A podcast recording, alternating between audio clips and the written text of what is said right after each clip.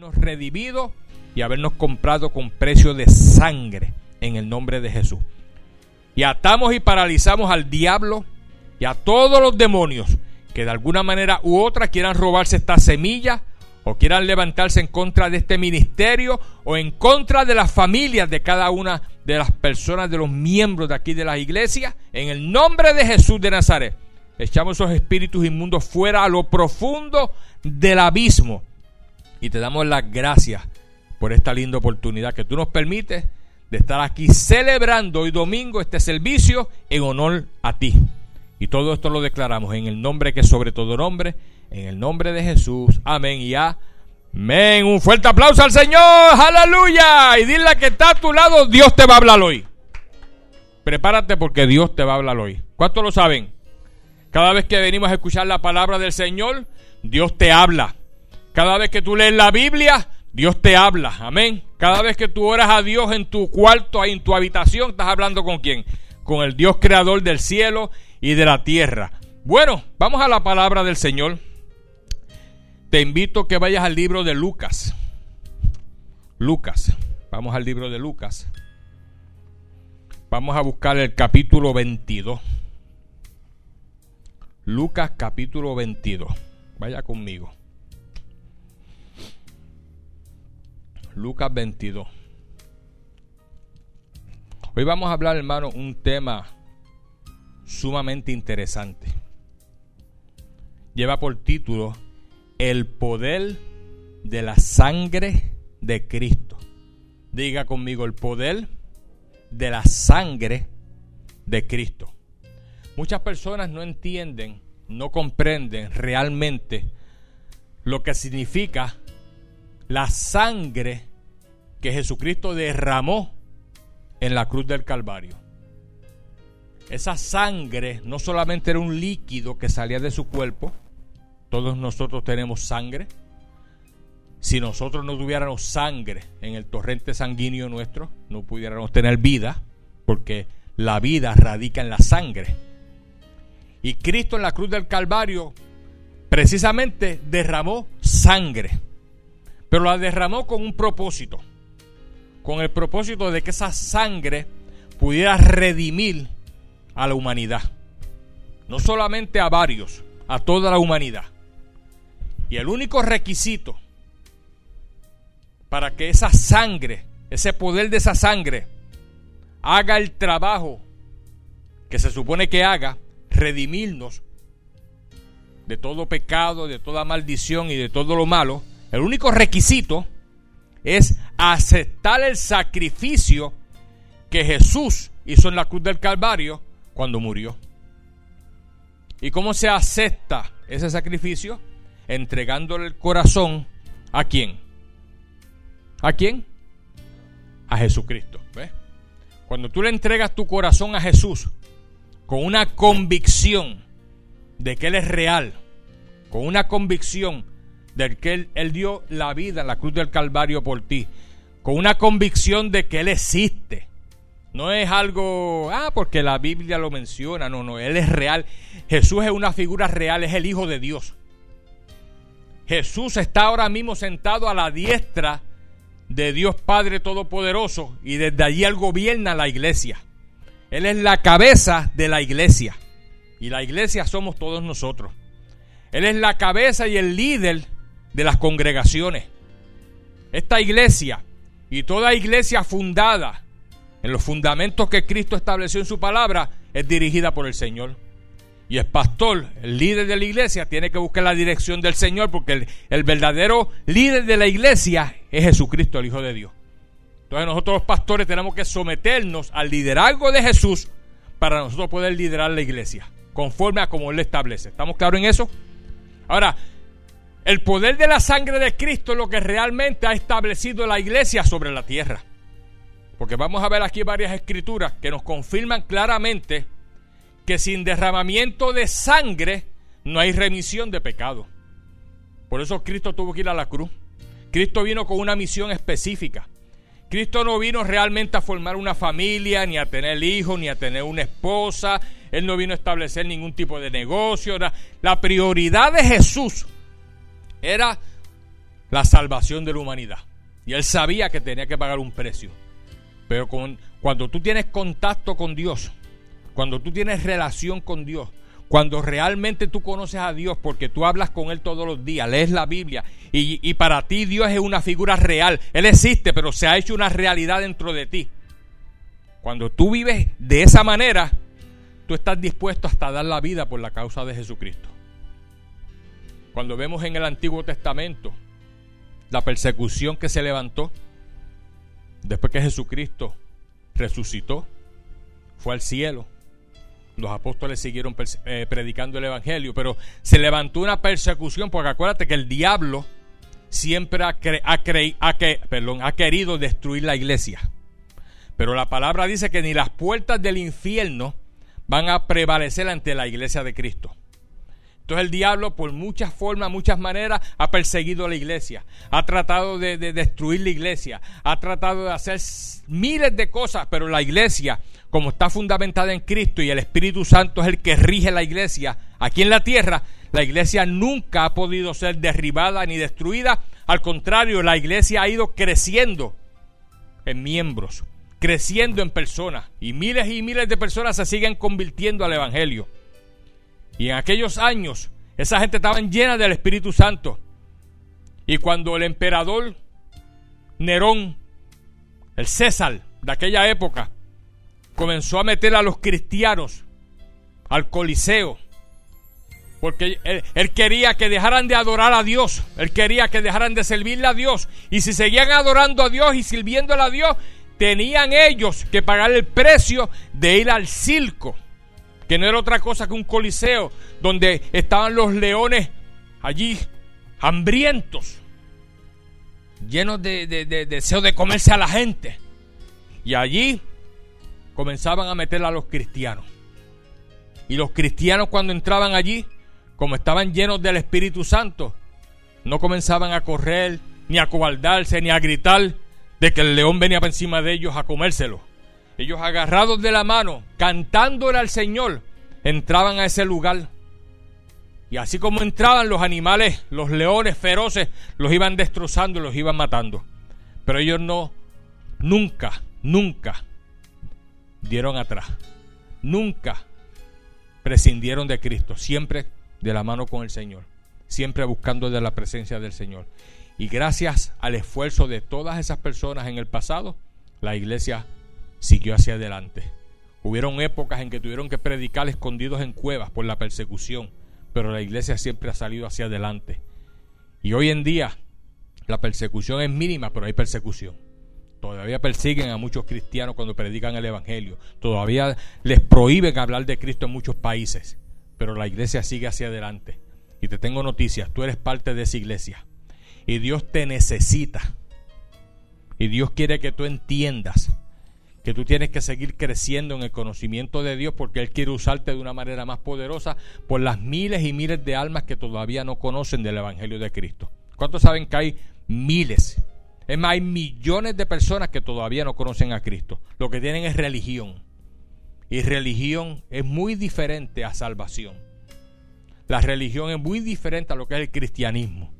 Porque la religión lo que hace es que el hombre trata con su propio esfuerzo de alcanzar un ser supremo pero el cristianismo es que tú le dices a Jesús, el Hijo de Dios, el que pagó el precio en la cruz, que entra a tu corazón y que comienza a vivir dentro de ti y que te perdone y que cambie tu vida para siempre. Amén.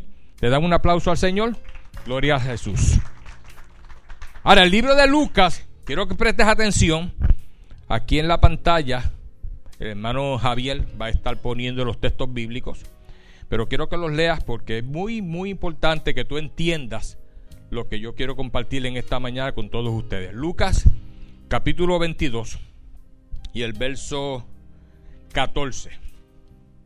Lucas 22 y el verso 14. Dice, en el nombre del Padre, del Hijo y del Espíritu. Vamos a leer, vamos a, vamos a ir desde el verso 7, desde el verso 7. Vamos a adelantarnos un poquito, Javier. Búsquete el verso 7. Dice, llegó el día de los panes sin levadura, en el cual era necesario sacrificar el cordero de la Pascua. El cordero de la Pascua se, se sacrificaba en conmemoración a cuando el pueblo de Israel, que estuvo cautivo en Egipto por 400 años, salió del cautiverio hacia la tierra prometida. ¿Se recuerdan Moisés? ¿Cuántos han visto la película de los diez mandamientos? Que Moisés le decía al faraón que dejara ir al pueblo y no lo dejaba ir y venía una plaga y volvía a dejar ir. Y al final, la última plaga o la última maldición que vino sobre los egipcios para que dejaran ir a los israelitas era que el ángel de la muerte, el demonio de la muerte, iba a venir sobre cada primogénito y lo iba a matar. Iba a ser tanto el dolor que iban a sufrir los egipcios que no iban a tener otra opción que dejar ir a los israelitas. ¿Ve? Ahora, Dios le dijo al pueblo de Israel, quiero que maten un cordero. Quiero que maten un cordero por familia, ¿ves? Dice aquí, era necesario sacrificar el cordero de la Pascua. Y él dijo, quiero que maten un cordero y que la sangre de ese cordero ustedes la pongan en los marcos de las puertas, en las ventanas, para que cuando el ángel de la muerte venga y vea esa sangre, que es una sangre de un cordero, pero que el cordero representa a quién? A Jesucristo, ¿ves? Cuando vea el ángel de la muerte esa sangre, no va a poder traspasar esa sangre. Porque había un poder tan grande en esa sangre que los israelitas habían sacado a ese cordero que habían puesto en los tinteles, así, así en, los, en los marcos de las puertas y las ventanas, que el ángel de la muerte no iba a poder traspasar dentro de las casas de ellos y no iba a poder tocar el primogénito de ninguno de los israelitas. ¿Ves? Y cuando comenzó el ángel de la muerte a matar a los primogénitos de los egipcios y llegó a donde el primogénito del faraón, y cuando el primogénito del faraón muere, ahí entonces el faraón decide dejar al pueblo de Israel de Egipto. Y comienza el gran, la gran celebración de que pueden ser libres de ese cautiverio. Y comienzan a caminar hacia la tierra prometida. La tierra que Dios le había prometido al pueblo de Israel, que fluía leche y miel. Tierra de prosperidad y de abundancia. ¿Ves? Ahora, esa salida del pueblo de Israel de Egipto es lo que se conoce como la celebración de la Pascua. ¿Ve? Como la celebración de la Pascua. Seguimos leyendo. Verso 8. Y Jesús envió a Pedro y a Juan diciendo, id y preparadnos la Pascua para que la comamos. Ellos le dijeron, ¿dónde quieres que la preparemos? Él le dijo, he aquí, al entrar en la ciudad os saldrá al encuentro un hombre que lleva un cántaro de agua. Seguidle hasta la casa donde entraré, donde entrare y decid, el padre de familia de esta casa, el maestro te dice, ¿dónde está el aposento donde he de comer la Pascua con mis discípulos? Entonces él os mostrará un gran aposento alto ya dispuesto, preparad allí. Fueron pues y hallaron como les había dicho y prepararon la Pascua. Cuando era la hora, se sentó a la mesa y con él los apóstoles. Y les dijo, cuánto he deseado comer con vosotros esta Pascua antes que padezca. Esto es lo que se le dice la Santa Cena. ¿Cuántos han visto el cuadro de la Santa Cena? Donde Jesús está en el centro y los apóstoles están unos a la izquierda y otros a la derecha, y están en ese momento celebrando la Pascua y están allí compartiendo con Jesús lo que se le dice la última cena. Antes de morir, Jesucristo celebró la Pascua con ellos.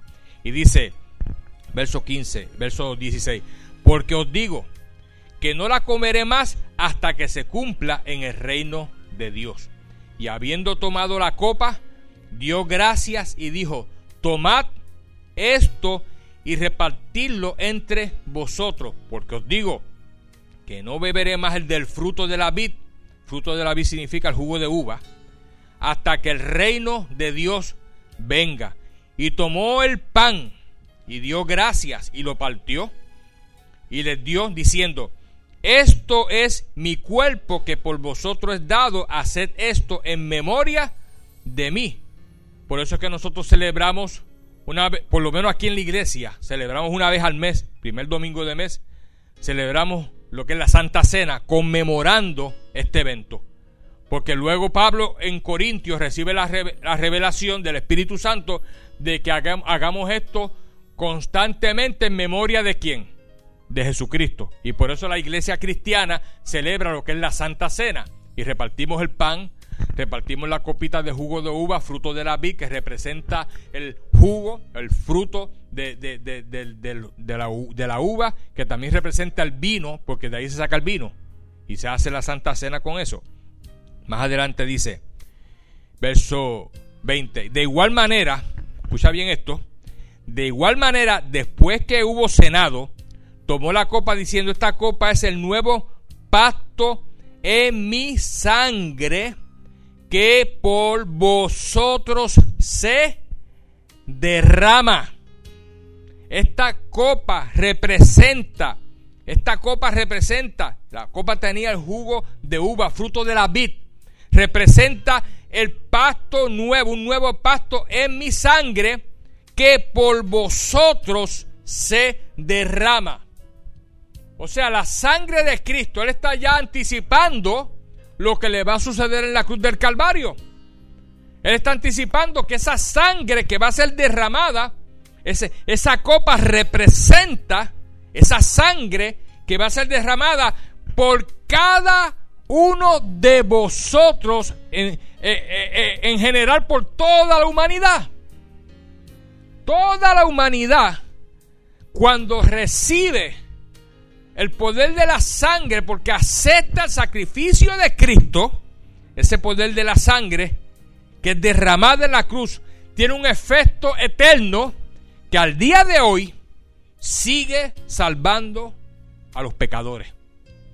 Cada pecador arrepentido que acepta a Jesús, el poder de la sangre viene sobre él y lo redime, lo limpia, lo compra y ahora le pertenece a Jesucristo.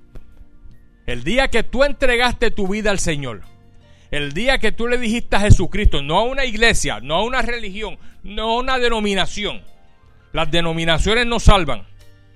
Las iglesias como tal no salvan. La religión no salva. Lo que salva es tú tener un encuentro con el Hijo de Dios cara a cara. Tener la convicción de que Jesucristo derramó sangre en la cruz del Calvario porque esa sangre es la que te, la que te redime, la que te compra y te limpia del pecado. Y cuando tienes esa convicción, que ustedes la tuvieron porque aceptaron a Cristo, el día que declararon que Jesucristo era el Hijo de Dios y que de ahora en adelante le pedían al Señor que viviera en el corazón de ustedes, desde ese día en adelante, la sangre de Cristo comenzó a ser un poder, a través del poder que tiene, comenzó a ser lo más grande que puede hacer en cualquier ser humano, que redimirlo de cualquier pecado. Entonces la persona ocurre el milagro de los milagros. Y es el nuevo nacimiento. Diga conmigo el nuevo nacimiento. Y la persona es vivificada y nace de nuevo. Sigue siendo la misma persona físicamente, sigue teniendo la misma mente, sigue teniendo un alma, sigue teniendo un espíritu, pero ese espíritu que dice la Biblia que estaba muerto en delitos y pecados, es que vivificado. Entonces nace una nueva creación espiritual. Y la Biblia dice que si alguno está en Cristo, nueva criatura es. Las cosas viejas que y todas son hechas nuevas. El día que tú aceptas a Cristo, el día que tú recibes a Cristo y el poder de la sangre te limpia de todo pecado y te hace una nueva criatura, tú comienzas a vivir de nuevo.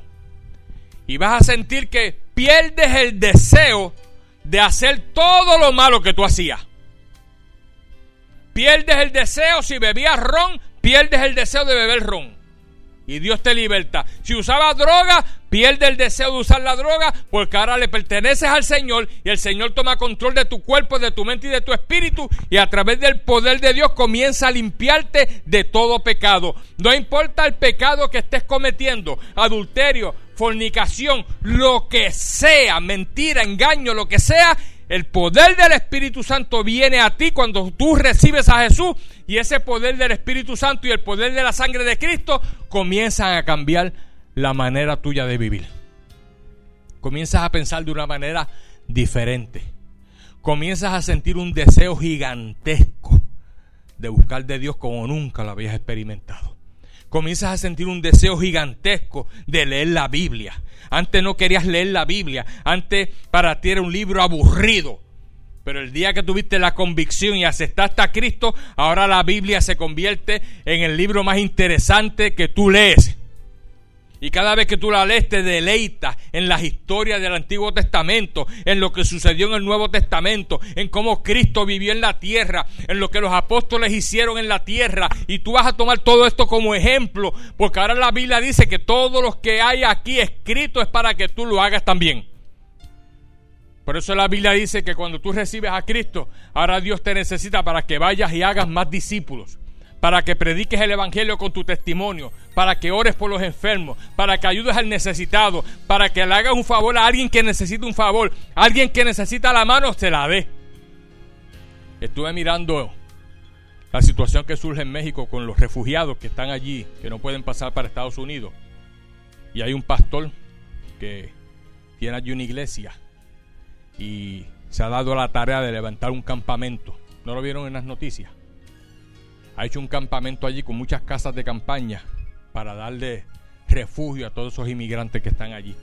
Madres con hijos, hombres, mujeres, familias, no tienen techo, no los dejan pasar para Estados Unidos, mm, están allí en México parados, ellos no quieren volver a su país y ese pastor ha sido tocado por Dios para levantar un campamento y enseñaron en las noticias, en Univisión y todo eso, todo el campamento que han, han hecho como un, ¿Se recuerdan el tabernáculo? Que tenía como una cerca. Y ahí estaba el lugar santo, el lugar santísimo. Pues algo parecido así, tiene una cerca cuadrada así, gigantesca. Y hay ahí muchas casetas de campaña levantadas. Están preparando otros terrenos para seguir levantando casetas de campaña. Porque Dios ha puesto en este pastor el que ayuda a los inmigrantes. ¿Por qué? Porque cuando tú le sirves al Señor, tú tienes misericordia del prójimo. Y la necesidad del prójimo tú sientes que es tu necesidad. Por eso la Biblia dice que tenemos que amar al prójimo como a nosotros mismos.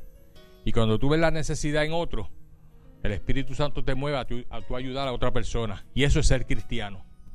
Cuando le damos la mano a alguien, cuando ayudamos a alguien. La Biblia dice que tenemos que ayudar a las viudas, orar por los presos, darle la mano al que necesita la mano, porque ahora nosotros somos instrumentos de Dios para bendecir a otras personas. ¿Estamos claros en esto? Ahora, eh, ustedes saben que cuando se conmemora la Pascua, ahora también la Pascua, pues se celebra, eh, en el Nuevo Testamento se celebra eh, el día domingo, que es el día en que Jesucristo resucitó, ¿ves? Y ese día las iglesias celebran el domingo de resurrección y en la iglesia católica se celebra la Pascua, lo que le dice la Pascua Florida. Y cuando las personas van a la iglesia católica, les dan un ramito allí, ¿los han visto? Así, con la forma de la cruz, simbolizando la Pascua. Pero el mundo eh, tomó la tradición de la Pascua para representar la Pascua con un conejo. ¿No te has dado cuenta? Que cuando viene la Pascua, cuando viene la Semana Santa, ¿qué empieza a ver en los comercios? ¿Ah? Los conejos. Y te hacen a ti eh, peluches de conejo y todo es con conejo y los huevitos del conejo. Y mucha gente ni van a la iglesia, pero tú ves que están celebrando la Pascua en la casa con los huevitos del conejo y con los conejitos. Ahora, yo me preguntaba, ¿por qué si esto no tiene el conejo que tiene que ver el conejo con la Pascua, verdad? ¿Y por qué se toma el conejo como un símbolo de la Pascua? Entonces me puse, a buscar un poquito de información y se la quiero compartir rapidito para que estemos al tanto en cuanto a eso. Se escoge el conejo como símbolo de la Pascua porque el conejo o, o, muchos animales, pero principalmente el conejo, al final de invierno y principio de la primavera, ustedes saben que la Semana Santa es acabándose el invierno y comenzando la primavera. Pues al principio, al final del invierno y al principio de la primavera, es cuando comienza esos animalitos, animalitos perdón, a aparecer, especialmente los conejos. Y ustedes no, sé, ustedes no sé si se dan cuenta que en primavera, hasta en el patio de ustedes, los conejos brincan. ¿No los han visto? En mi casa, los conejos por allí están todo el tiempo por el patio. Y especialmente después de la primavera.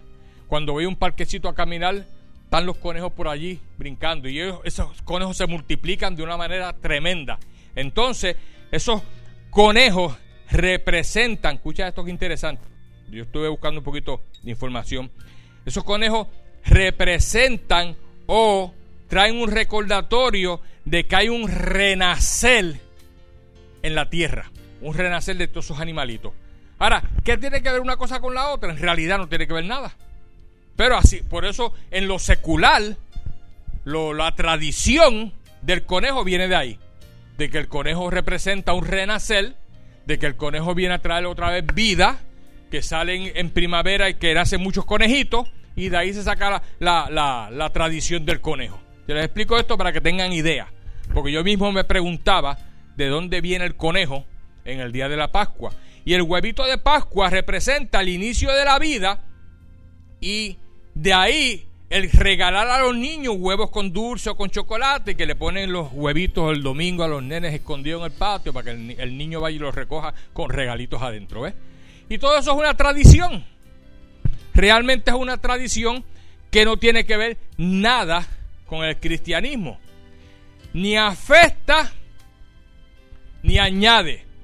Lo malo es que hay personas que en vez de celebrar el día de Pascua, el día de resurrección, yendo a una iglesia, recibiendo el mensaje de la palabra, entendiendo lo que realmente significa el domingo de resurrección o domingo de Pascua, esas personas ni van a las iglesias, muchas personas ni van a las iglesias y solamente están pensando en hacer una fiesta ese día en la casa, en la celebración del conejo, en comprar la canasta gigantesca así que viene con los conejos y con muchos dulces y muchas cosas arriba para regalársela a alguien y ahí estriba toda la celebración de ellos.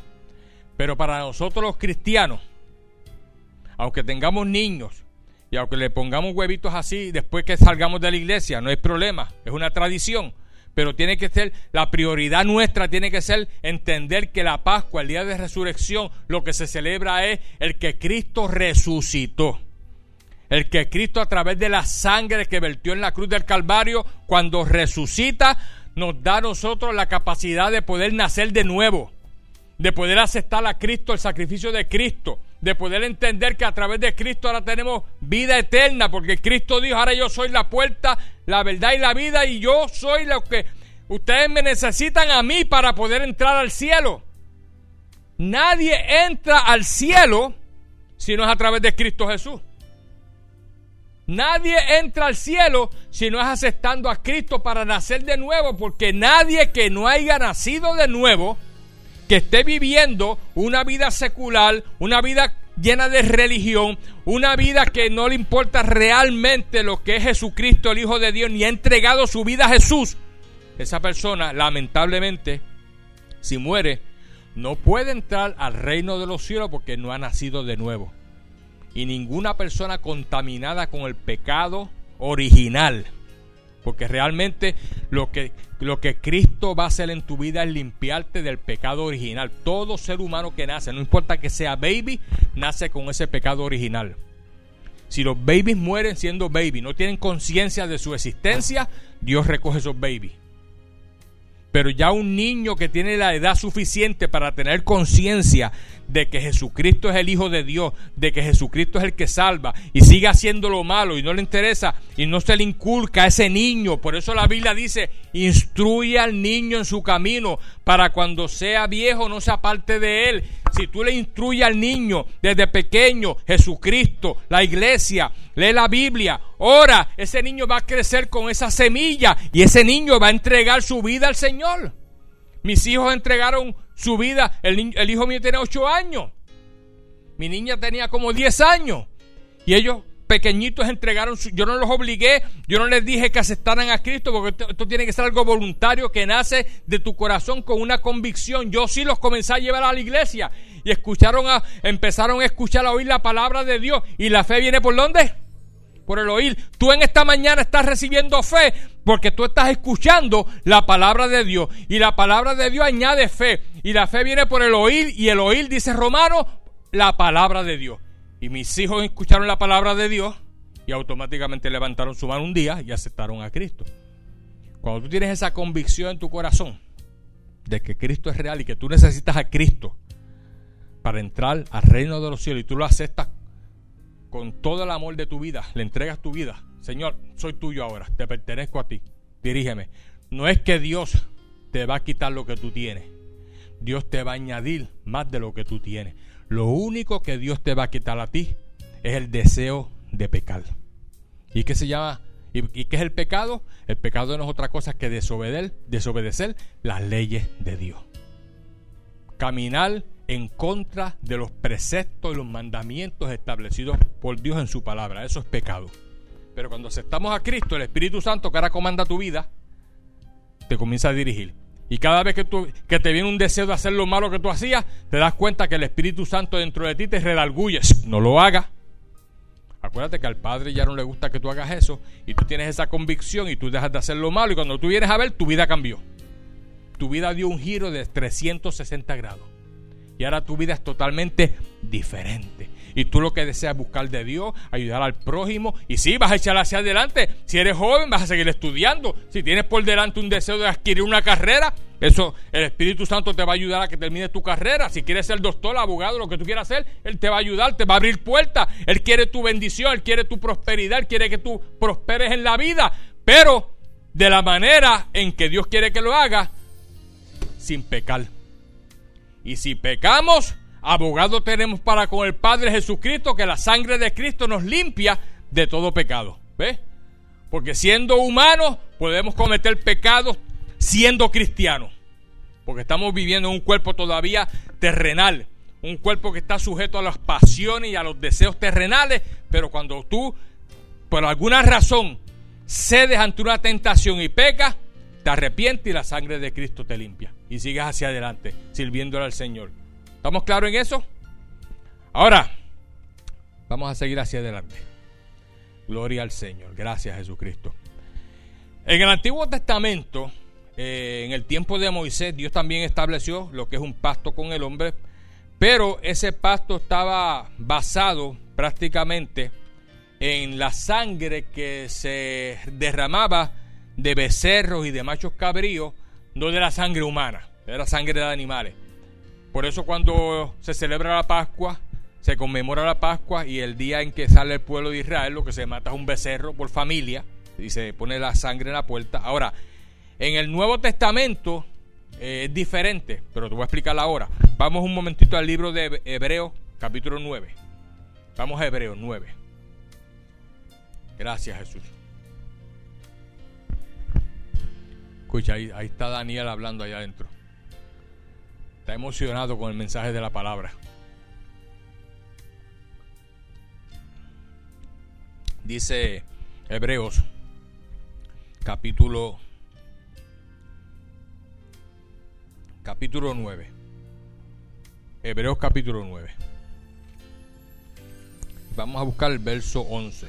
Dice, pero estando ya presente Cristo, sumo sacerdote de los bienes venideros por el más amplio y más perfecto tabernáculo, no hecho de manos, es decir, no de esta creación.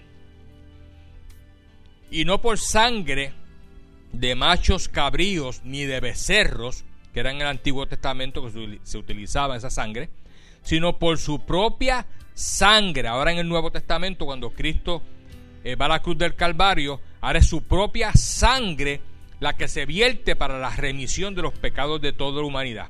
Dice, entró una vez para siempre en el lugar santísimo, habiendo obtenido eterna redención. Porque si la sangre de los toros y de los machos cabríos y las cenizas de la becerra, rociadas a los inmundos, santificaban para la purificación de la carne, en aquella época el sumo sacerdote cuando derramaba la sangre, cogía esa sangre, la, la, rociaba encima de las personas para que esa sangre los redimiera del pecado, pero se hacía una vez al año y como no era un sacrificio perfecto, la gente volvía a hacer lo malo y todos los años tenía que estar el sacerdote rociando la sangre sobre las personas para que fueran purificadas de los pecados.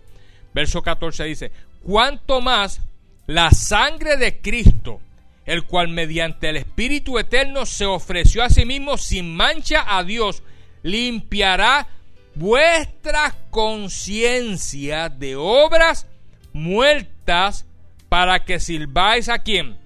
Al Dios vivo. O sea que esa sangre de Cristo, ese poder de la sangre de Cristo, ahora te limpia tu conciencia esos pensamientos pecaminosos que constantemente estaban dando vueltas aquí y te, te, inducían a hacer lo malo, te inducían a hacer aquello que quizás tú no querías hacer, pero había una fuerza que te dominaba, te gobernaba para hacer lo malo. Ahora comienza el poder de la sangre de Cristo mediante el Espíritu Eterno, que es el Espíritu Santo, a hacer cambios en tu conciencia y a limpiarla de obras muertas. Amén.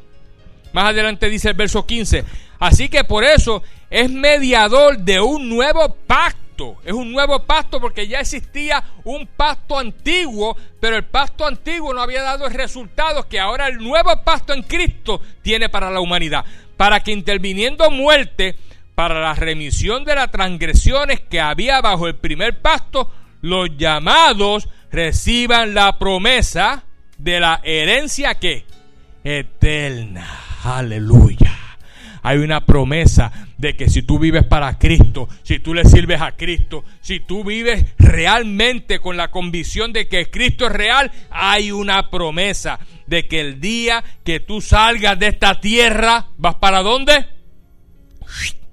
Para la eternidad con Dios. Amén. Ahora déjame decirte algo, los seres humanos somos eternos, pero no en la humanidad, no en el cuerpo físico, en lo espiritual los que en la tierra no alcancen la salvación a través de la eternidad con Dios, van a pasar la eternidad con quién? ¿Con quién? Con Satanás, porque la Biblia lo dice, que el que comete pecado es hijo de Satanás, porque el pecado viene de Satanás. Satanás fue el que pecó la primera vez en el huerto del Edén, allá arriba en el cielo, en el paraíso que diga. Cuando él estaba en el paraíso que guardaba el trono de Dios, él pecó, quiso ser igual que Dios, quiso tratar de, eh, tomar el lugar de Dios, convenció a la tercera parte de los ángeles y fue destituido del cielo. Y ahora él quiere que cada ser humano no alcance salvación con el Padre.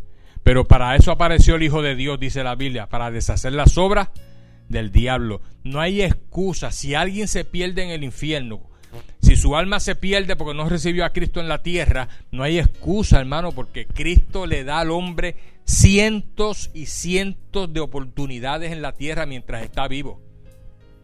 Nadie que muere, aunque no reciba a Cristo, no tuvo la oportunidad de recibirlo. Alguien te invitó a una iglesia, alguien te habló de Cristo, alguien te dijo que leyeras la Biblia, alguien te dijo que si querías que orara por ti, alguien te hablaba del Señor. En televisión prendías la televisión, veías pastores predicando el Evangelio, tu mamá o tu familiar o tu abuelita iban a la iglesia y te decían, hijo, ve a la iglesia. Y tú no querías. Y te pusiste cabeciduro y alguien te daba un tratadito y lo tirabas al piso y lo botaba y alguien te invitaba a una iglesia y tú le decías, ah, no, otro día yo voy y seguiste así con excusa y con excusa y con excusa hasta que llegó el día que quizás la muerte vino sobre ti. Físicamente perdiste tu cuerpo, pero tu alma y tu espíritu se pierde también en el infierno por no haber aceptado a Cristo en vida. Cristo no desea que nadie vaya al infierno. Ah, pero pastor, ¿por qué, ¿por qué Dios está mandando a la gente al infierno? Número uno, Dios no manda a nadie, diga conmigo a nadie, al infierno. Las personas mismas son las que se condenan al no querer recibir a Cristo como único Señor y Salvador. ¿Y por qué tienen que recibir a Cristo como Señor y Salvador para poder alcanzar el cielo? Porque el pecado original del primer hombre que se llama Adán, condenó a toda la humanidad. Y toda la humanidad ahora está condenada a que cuando nazca todo ser humano en esta tierra, nace con esa maldición del pecado original. Y Cristo vino a la tierra para que el pecado original de cada ser humano fuera quitado, pero el único paso para que ese pecado sea quitado es que Cristo entre al corazón porque Él es el que tiene el poder a través de la sangre de redimir y perdonarlo y de hacer una nueva criatura. ¿Estamos, ¿Estamos claros en eso? Y por eso es el empeño de Dios. Por eso es el empeño de los cristianos. Busca de Dios, acércate a Dios, ve a la iglesia, mira, lee la Biblia, ora, mira, eh, Dios quiere bendecir tu vida. Mira, te invito, ven conmigo a la iglesia, que hay una actividad en la iglesia. Así como invitaron a Beto. Así como he invitado a otros hermanos aquí. Mira, allí en la iglesia hay una actividad, vente, vamos para allá. Y, te invitaron aquí a la iglesia y cuando escuchaste la palabra, escuchaste el mensaje, pudiste entender que Jesucristo era una realidad y lo aceptaste y tu vida cambió. Ahora tú tienes que hacer lo mismo por otro. Dar por gracia lo que por gracia recibe. Seguir predicando a otras personas, ayudando al prójimo. Porque ahora cada persona que tú te ganes para el Señor, dice la Biblia, que es una estrella que te ganas en el cielo. Y hay grandes recompensas, hermano. Para donde vamos en el cielo es la ciudad eterna de Dios. Es un lugar que la tierra no se puede comparar al lugar donde vamos a ir a vivir. Es algo tan grande y tan maravilloso que no nos podemos imaginar realmente la grandeza de lo que es el cielo. Ahora, dice aquí, en el último verso, que los llamados reciban la promesa de la herencia eterna. ¿Por qué la promesa? Porque ahora en el Señor, en el nuevo pacto, hay mejores promesas que las que habían antes. Mira lo que dice el libro de Hebreos 8. Ahí mismito, una paginita para atrás, los que tienen Biblia, los que están leyendo aquí, pues ok, pero los que tienen Biblia, busquen el libro de Hebreos capítulo 8, verso 6. Dice, perdón, pero ahora tanto mejor ministerio es el suyo. Cuando es mediador, habla de Jesucristo cuando es mediador de un mejor pacto establecido sobre mejores que promesas. Ahora hay mejores promesas que las que había antes, porque ahora Cristo ha establecido un nuevo pacto, un mejor pacto que el primer pacto. Porque si aquel primero hubiera sido sin defecto, ciertamente nos hubiera procurado lugar para el segundo. Por lo tanto, como el primer pacto no fue perfecto porque era a través de la sangre de animales, ahora este segundo pacto es el pacto perfecto porque es la sangre del Hijo de Dios. ¿Y por qué la sangre? Porque en la sangre es que radica la vida. En la sangre es que radica la vida. En otras palabras, Cristo lo que derramó allí en la cruz del Calvario fue su propia vida. Su propia vida Muchos creyentes, escúchame esto, muchos creyentes que son cristianos, muchos cristianos no experimentan el poder de Dios porque no conocen todavía realmente lo que es el poder de la sangre de Cristo. Y muchos creyentes no ven los resultados que esperan cuando oran porque no conocen el poder de la sangre de Cristo, que representa realmente esa sangre, que representa realmente esa sangre? La salvación de cada ser humano, porque Él derramó su propia vida. Mira lo que dice Juan capítulo 10, verso 10. Juan 10, 10. El libro de Juan capítulo 10, verso 10. Gracias Jesús. Dice, el ladrón viene sino, no viene sino para hurtar y matar y destruir. Yo he venido yo he venido, Cristo dice, yo he venido para que tengan que vida y para que la tengan en abundancia. O sea, Cristo es el dador de la vida. Cristo quiere darte muchos años de vida. Él quiere añadir años de vida a tu existencia. Gloria a Dios. Su vida es prácticamente lo que él vertió en la cruz del Calvario. En el momento que Jesús comenzó a derramar sangre en la cruz, desde ese mismo momento, mira hermano, Cristo comenzó a derramar sangre desde el principio que lo fueron a buscar arrestado al huerto Getsemaní. ¿Cuántos han visto las películas de Semana Santa? ¿Cuántos han visto la pasión de Cristo? ¿Se recuerdan cuando fueron a buscarlo arrestado al huerto Getsemaní? que comenzaron a darle golpes, perdón, comenzaron a darle puñetazos, esos golpes comenzaron a romper su rostro, sangre comenzó a caer a la tierra, sangre comenzó a ser vertida. Cuando le pusieron la corona de espinas, ¿se acuerdan? Que la espina le rompió aquí la, la carne, las pullas entraban, esa sangre comenzó a ser derramada en la tierra. Cuando le dieron con un látigo en la espalda, según la historia según los libros de historia cuentan que los romanos, cuando le daban un castigo a un prisionero con un látigo, ese látigo tenía cada ciertos centímetros o cada ciertas pulgadas un pedazo de metal. O sea, tenía un pedazo de metal aquí y pedazo de correa de cuero, otro pedazo de metal aquí, tenía varios pedazos de metal y cuando el verdugo le daba con el látigo en la espalda al prisionero, cuando el látigo le daba en la espalda, cuando jalaba para atrás, rompía la carne. O sea, la, espalda quedaba prácticamente baratada. Por eso es que tú ves en la por eso es que dicen que la, la película de Mel Gibson de la Pasión es la película que más se asemeja de todas las películas que han hecho de Semana Santa. Es la película que más se asemeja a la realidad del sufrimiento y el dolor que Cristo pasó en la cruz del Calvario. Una vez un Viernes Santo aquí dimos la película, ¿se acuerdan? Pusimos un proyector aquí, dimos la película de Semana Santa. Esa película, la pasión tú la ves varias veces y cada vez que la ves te conmueve. Siempre que tú ves esa pasión te conmueve porque tú entras a la realidad de lo que le pasó a Cristo porque eso fue algo verídico, no es algo de ficción, no es algo que es un cuento de algo que creen, no, no, está escrito y todo lo que está escrito en este libro es una realidad. Amén. Por lo tanto, perdón, perdón, ese, esos golpes, esa, esos látigos, esa corona de espinas, todo eso, toda esa sangre esas gotas de sangre que caían ahí a la tierra. Escúchame esto. Cada gota de sangre que era derramada llevaba tu nombre. Cada gota de sangre llevaba tu nombre. Porque toda esa sangre fue vertida para redimir a toda la humanidad. Amén. Toda la humanidad.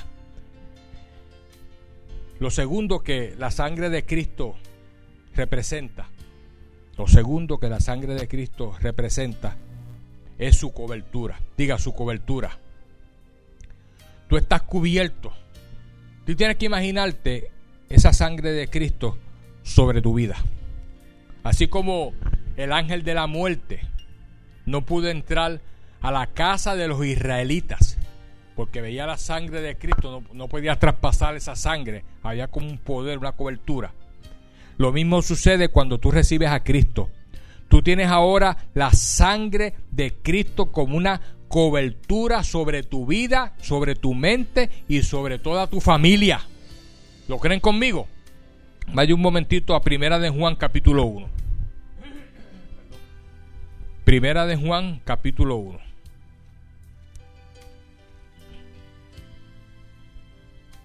Gracias Jesús. Primera de Juan y el capítulo 1 y el verso 5. Verso 5.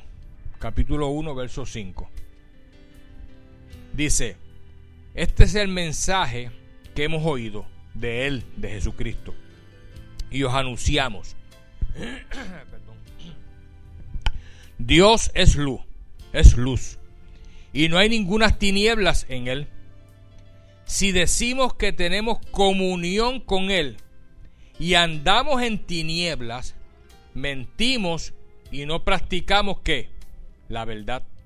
Pero si andamos en luz, como él está en luz, tenemos comunión unos con otros y la sangre y la sangre de Jesucristo su Hijo nos limpia de qué?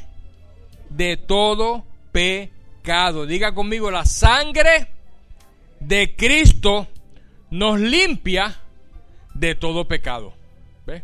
Y si tú andabas en tiniebla, porque andabas haciendo lo malo, andar en tiniebla, lo que representa es vivir una vida pecaminosa, haciendo lo malo. Puede ser un día precioso y tú puedes estar andando en tiniebla, porque estás haciendo lo malo, estás maquinando lo malo, estás pensando qué cosas malas hacer. Eso es tiniebla. Pero tiniebla no es la noche. La noche fue creada por Dios. ¿Y cuántos de ustedes cuando da un paseo de noche que miran el cielo lleno de estrellas se alegran y se gozan? ¿Verdad que sí? Eh, significa que la noche no es tiniebla, son dos cosas diferentes. Cuando la Biblia habla de tinieblas, habla de la oscuridad, de, de la maldad, de lo malo. Y una persona puede caminar en un día precioso, soleado, pero caminar en tinieblas, porque camina haciendo lo malo. Ahora, Jesucristo dice aquí que esa sangre, esa sangre nos limpia de qué? De todo pecado. Esa sangre en el hebreo, eh, la traducción en el hebreo es Aima, ¿sabe? En el hebreo, en vez de decir los, los que hablan ese idioma, en vez de decir sangre, dicen Aima. Y tiene una definición un poquito más profunda. Esa palabra significa limpieza, perdón y redención. O sea, el aima, que es en hebreo la sangre, significa limpieza, te limpia de todo pecado, perdón porque te perdona tus pecados y redención porque te compró, tú fuiste comprado con precio de sangre. Amén. Le costaste a Cristo bastante la sangre que Él derramó, su vida que dio por ti. La cobertura de la sangre de Jesús se recibe por la fe.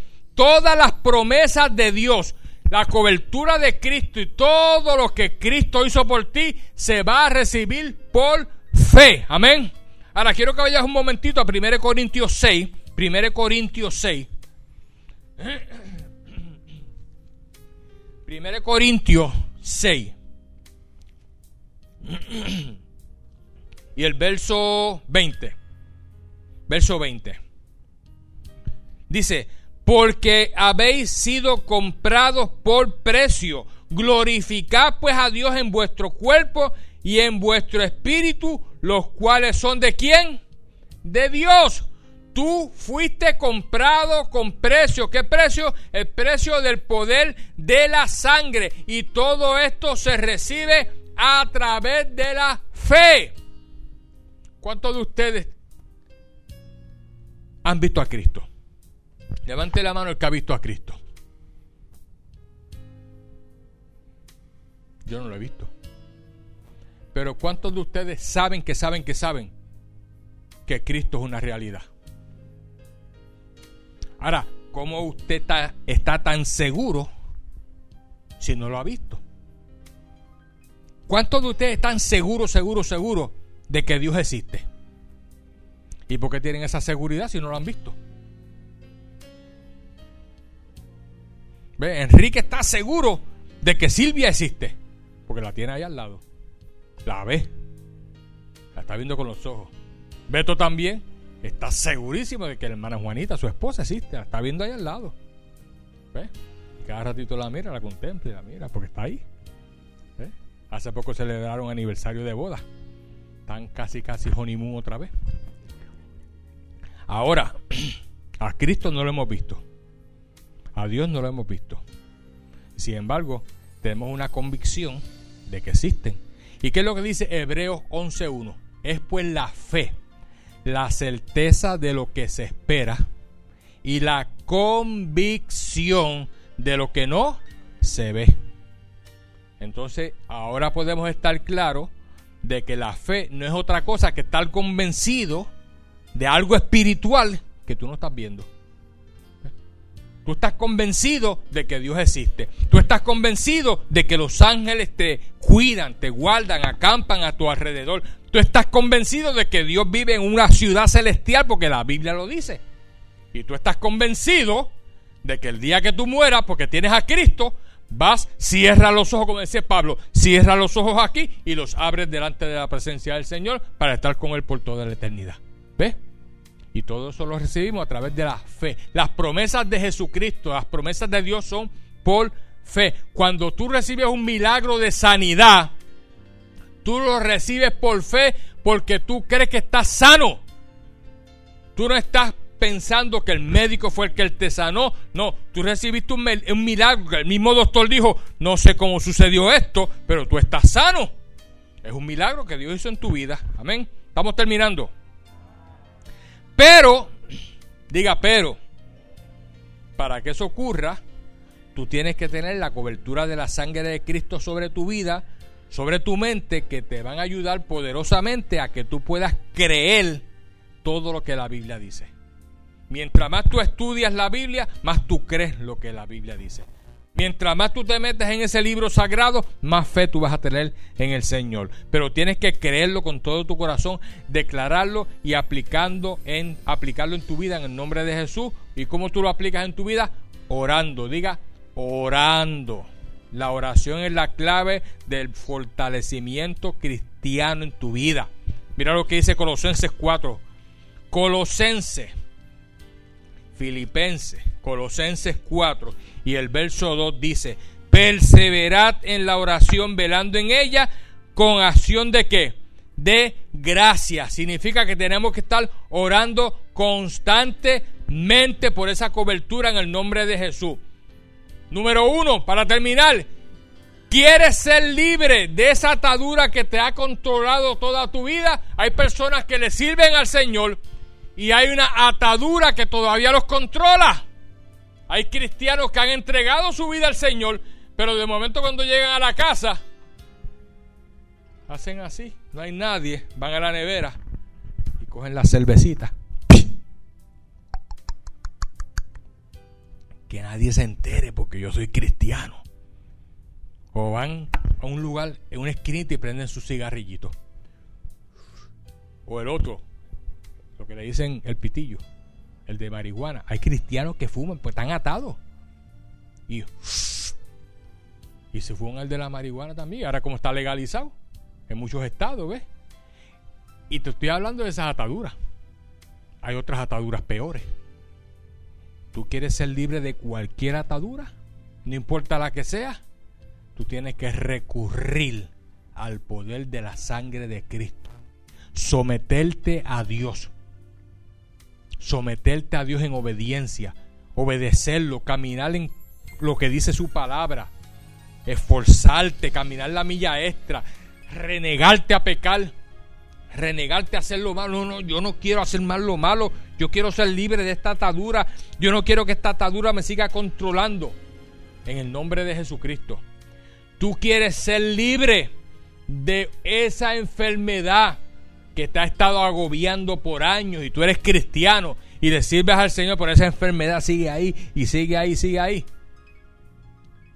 Lo único que tú tienes es que reconocer el poder de la sangre de Cristo en tu vida. Y por fe, por fe, con una convicción, declararte sano en el nombre de Jesús. Yo le puedo testificar de esto con una realidad en mi vida, porque fui libre a través de la fe cuando recibí a Cristo del alcoholismo y fui libre del cáncer cuando atacó mi cuerpo en un momento dado, que fue el mismo cáncer que mi papá murió a los 58 años, que atacó mi cuerpo, y yo usé la fe, creí sobre la sangre de Cristo, declaré la sangre de Cristo que me redimía de todo pecado, declaré la sangre de Cristo para liberación del alcohol, declaré la sangre de Cristo para, para sanidad del cáncer, y Dios hacía el milagro cada vez que yo declaraba, porque yo lo hacía con convicción de que era una realidad. No de que, a ver, pastor, hago una oracioncita a ver si el Señor me sana. Así vas a estar pidiendo oración todo el tiempo, porque no tienes la fe para creer que el poder de la sangre de Cristo te sana. Cristo, la palabra dice que por la llaga de Cristo tú fuiste qué? Curado, ya tú fuiste sanado. Porque tú tienes que creerlo y recibirlo por fe y en nombre de Jesucristo. La palabra del Señor dice que toda atadura, toda ligadura es quebrantada por el poder del Espíritu Santo. El yugo se pudre por causa de la unción del Espíritu Santo. Tú tienes que creer que esa atadura se quebranta en el nombre de Jesús.